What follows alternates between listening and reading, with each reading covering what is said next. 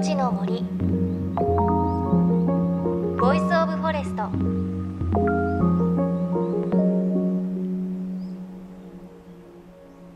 おはようございます。高橋真理恵です。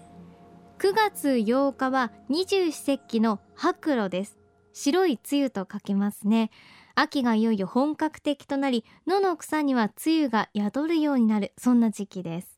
そして同じく9月8日は中秋の名月です。例年は9月中旬以降ですが今年は早まるそうでこれは1976年以来ということです。ちなみに満月よりちょっと欠けた形の中秋の名月となるそうです。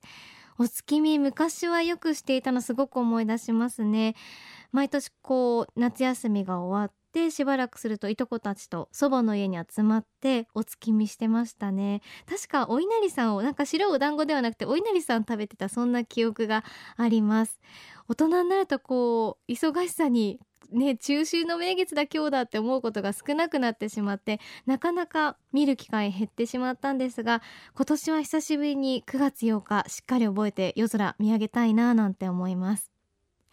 さ JFN38 曲を結んでお送りします。命の森 Voice of Forest。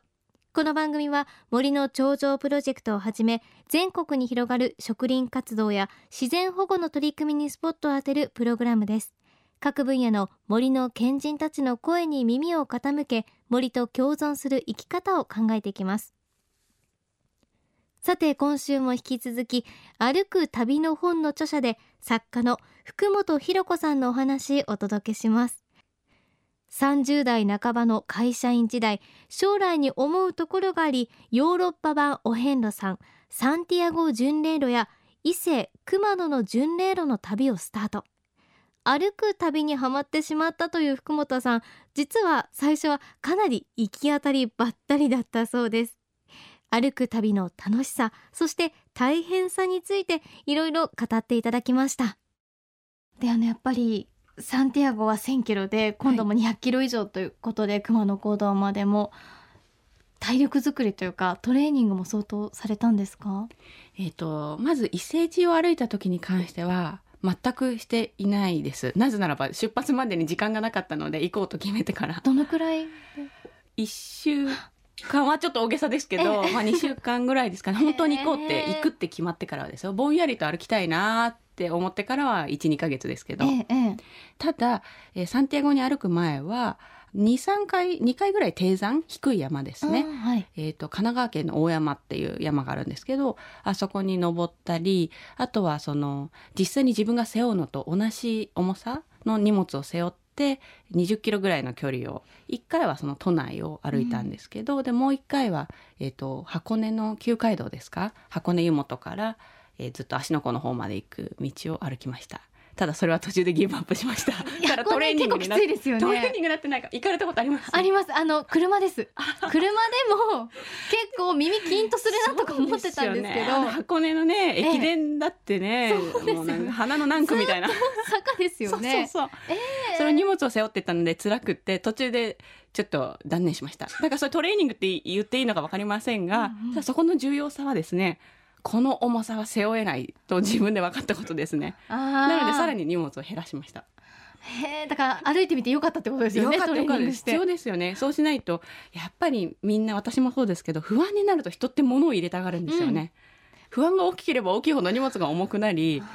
こう不安がなくって良い状態だと荷物軽軽いんですよね。いやそれすごい本当そうですね。なんで旅行って着ない服持ってきちゃうんだろうみたいな、不安なんでしょうねきっと。こういう状況になった時これがなかったらどうしようみたいな、うん。うん、本当に困ったら現地で調達すればいいんですよね。だし巡り会えるんですもんね。そうそうそうそうえー、すごい。であのそのヨーロッパの時の巡礼と日本での巡礼って違いって大きな違いって何かありますか？うん、一番大きな違いは、えーとまあ、ヨーロッパの道は私が歩いた道は有名な道で世界中から人が来ているので他の巡礼者がたくさんいたっていうことと日本の歩いた伊勢路っていう道はまだあんまり歩いてる人がいないので人が少なかったっていうのが一番大きな違いですね。あとは、まあ、自然とかももうもう全然違いますね。大体私同じくらいの時期に日本もヨーロッパも歩いたんですけどやはりスペインとかヨーロッパの方が乾いてるんですよね。うん、まあ、乾いた大地それに比べて日本の道は8月に私歩いたんですけど暑い中。8月で真夏にもかかわらずすごくもっとこう何て言うんでしょうか。しっとりとしているというか、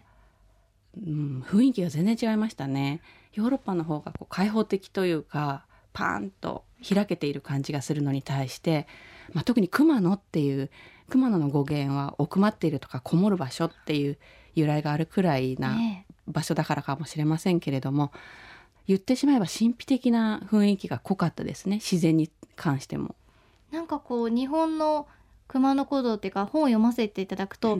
うん、ねおっしゃってたように峠がすごく多かったりして なんかこう森の中を歩いてるイメージがすごくできたんですけど森っていう点ではヨーロッパと日本だとなんか違いありましたか？えーと、そもそもヨーロッパで私が歩いた道は森はほとんど突っ切ってないんですね。通過してないんですね。でそれは私の感覚ですけれどもおそらくヨーロッパでは赤ずきんちゃんとかがあるように森ってすごく怖い存在。何かこう魔魔的なものが悪魔というかね魔的なものがあったりするので避けたり意味嫌うものだと思うんですよ、まあ、童話とか読む限り。だからおそらくこの巡礼の道も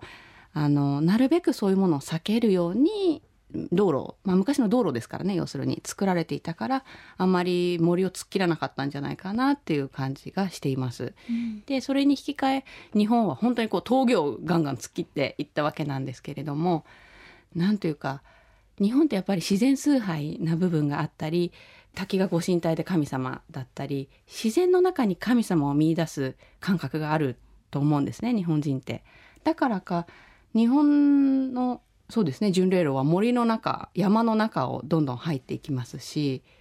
だから全く違いますね。その避けるものっていうのに対して日本では敬い入れていただきそこで何かこう清めさせていただいたりするものっていう感じがしましたね。実際この伊勢神も峠に入った瞬間空気が変わるんですよね。本当に。それはもちろんあの緑がいっぱいあるのでひんやりとして涼しくなるっていう感覚もあるんですけれどもそれだけではなくって何とも言えないその神聖な雰囲気。まあきっと昔の人もそこに神を感じたりしていたのかななんて思いながら歩いていましたけど。そうですね。でもこう普段神社とかお寺とか行ってもそういうなんか森とか近くの森林とかに入るとやっぱりちょっと空気がひんやりしたりとか変わ,、ね、変わるのってなんとなくわかるじゃないですか。うんうん、でやっぱり本を読んでると先ほどもヨーロッパと日本だと人の数も違うっておっしゃってましたけれど、うん、そんな時やっぱり女性一人で怖いなって思う時ってなかったですか？あの日本の峠を歩いている時は毎日怖かったです。あそれって何に対しての恐怖でしたか？あうんあのいろんな種類の恐怖がありましたね一つはメキ峠っていう峠は女の鬼の峠って書くんですけれども、それは単にこう幽霊的なものに対する怖さ地名ってやっぱり由来があるじゃないですか。そうですね。なので恐ろしいっていう、それはこう、おどろおどろしい恐ろしさを抱えて歩きました。で、でも峠がいくつもあっても、本当に峠によって個性が違うので、ある峠に入った時は、神秘的な恐れ多いってよく言いますけれども、えー、イフの念っていうんですか？その自然が持つ神々しさ、うん、神々しすぎて恐れ多いっていうあのイフの念を感じる峠もありましたし熊野の奥に入っていくとそちらの方が多いですね。イフの。もうだから一人で歩いてるってこともありますけどやはり峠に入る時は思わず「失礼します」みたいなこう神社の鳥居に入るような気持ちになってしまいますから実際つぶやいてましたけど「失礼します」みたいな。そうですねで無事歩かせてくださいみたいな感じで気持ちでもそうですし実際につぶやいたりして歩いたんですがそうするとちゃんとそういうとこにお地蔵様があったりするんですよねその峠に。でお地蔵様って後で地元の方に聞きましたけどやっぱりその道をまあ、子供の神様でもあるけれども特に道路にあるお地蔵様って道を歩く旅人がちゃんと無事に歩けますようにって守ってくれるためにあるらしくって多分昔の人もそういう畏怖の念を感じでも歩かせてくださいって思って歩いたんだろうなというのが感じられる道でしたね。へだからこうそういうのも感覚が研ぎ澄まされて感じるようになってくるんでしょうね。あそれはあると思います。うん、ある私も初日よりもやはり2日目2日目よりも3日目3日目よりも7日目っっていうふうに歩く日を重ねる方がどんどんどんどんこう敏感になってくる感じがしますよね。へえ、それはもう本当歩いて歩いて歩いてみないとわかんないことですよね。そうですね。こう車で来て峠だけ歩かれる方とかもいらっしゃったんですけど、うん、それはそれでね歩き方としてもちろんいいと思うんですが、うん、やはり峠だけを歩くとなると、こう高尾山のハイキングと変わらないハイキングというかまあ高尾山登山と変わらない感じだと思うので、えー、あんまりそのこう異空間な体験はしづらいかもしれないですね。うん、命の森。 Voice of Forest。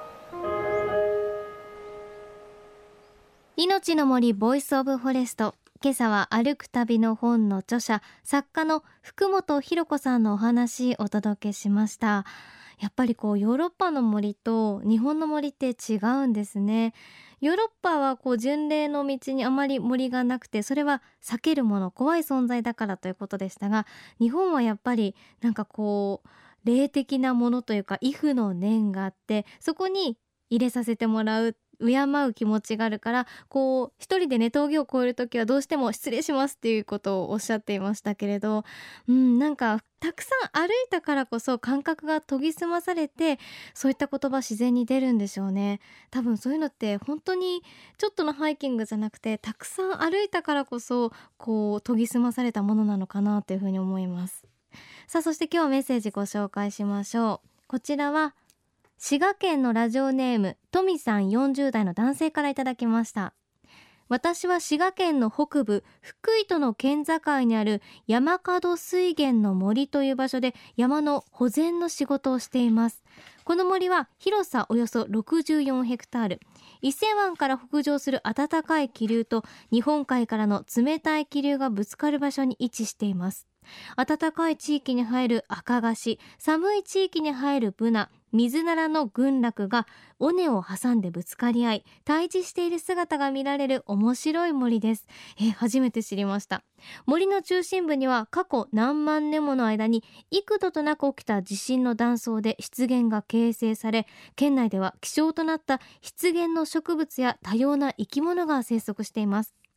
森は県有林で一般に開放されています。ただ保全についてはまだまだ関心が薄く課題は山積みです。より多くの人々の森林保全への関心につながればと思いメールした次第です。ありがとうございます。私初めて知りました。この山形水源の森イメージとしては琵琶湖のちょっと上あたりに広がってるんですがすごく広大な森となっています。うん、確かに。トミさんおっしゃってるようにあの今日の福本さんのお話にもありましたけれど森ってやっぱり入らせていただくものですし私たちが守る意識ってしっかり持たなきゃいけないですよね。でそういう意識はやっぱりこう森を歩いたり自然に触れることで培われるのかなというふうに思います。うん。何よりこの山古水源の森気になりますね。いつかちょっと訪れてみたいなと思います。トミさんありがとうございました。さあ番組ではあなたの身近な森についてメッセージお待ちしています。メッセージは番組ウェブサイトからお寄せください。命の森 Voice of Forest。お相手は高橋真理恵でした。命の森。の森。 Voice of Forest。